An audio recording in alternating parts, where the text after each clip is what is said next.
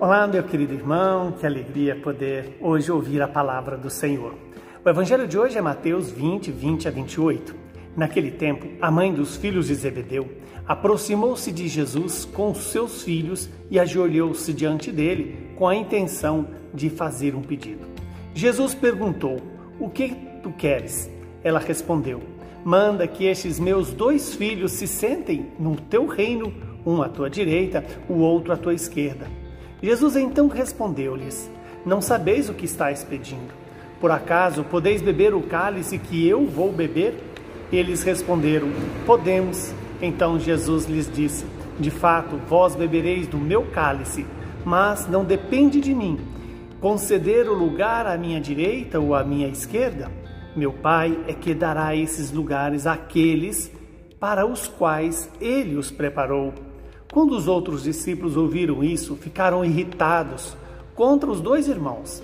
Jesus, porém, chamou-os e disse: Vós sabeis que os chefes das nações têm poder sobre elas e os grandes as oprimem.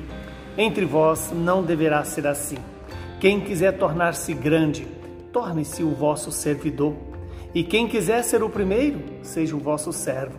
Pois o Filho do Homem não veio para ser servido, mas para servir e dar a vida como resgate em favor de muitos.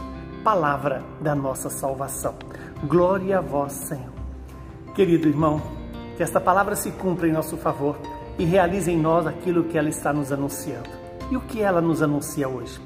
Nos anuncia a mentalidade do mundo e aquilo que o Pai preparou em Cristo Jesus para cada um de nós. E o que Jesus trouxe para nós? A nova forma de vida. A vida que não está nem no poder, nem no domínio, mas está no servir. Quando os, a mãe dos filhos de Zebedeu pede a Jesus que os coloque um à sua direita, outro à sua esquerda, mostra muito a minha, a sua, a mentalidade do mundo. A mentalidade de estar querendo sempre um posto, estar sempre sendo, querendo ser reconhecido pelos outros. E qual é a proposta de Jesus? A proposta de Jesus é que quem quiser ser o maior precisa ser o servo. E o servo que faz por amor, não pelo dinheiro, não pelo reconhecimento humano, mas pelo amor que vem de Deus. Quem quiser ser o primeiro, seja o último. E ser último aqui significa estar à disposição para servir a todos os demais. E servir é uma atitude de dar a vida, dar a vida que nós recebemos do Mestre.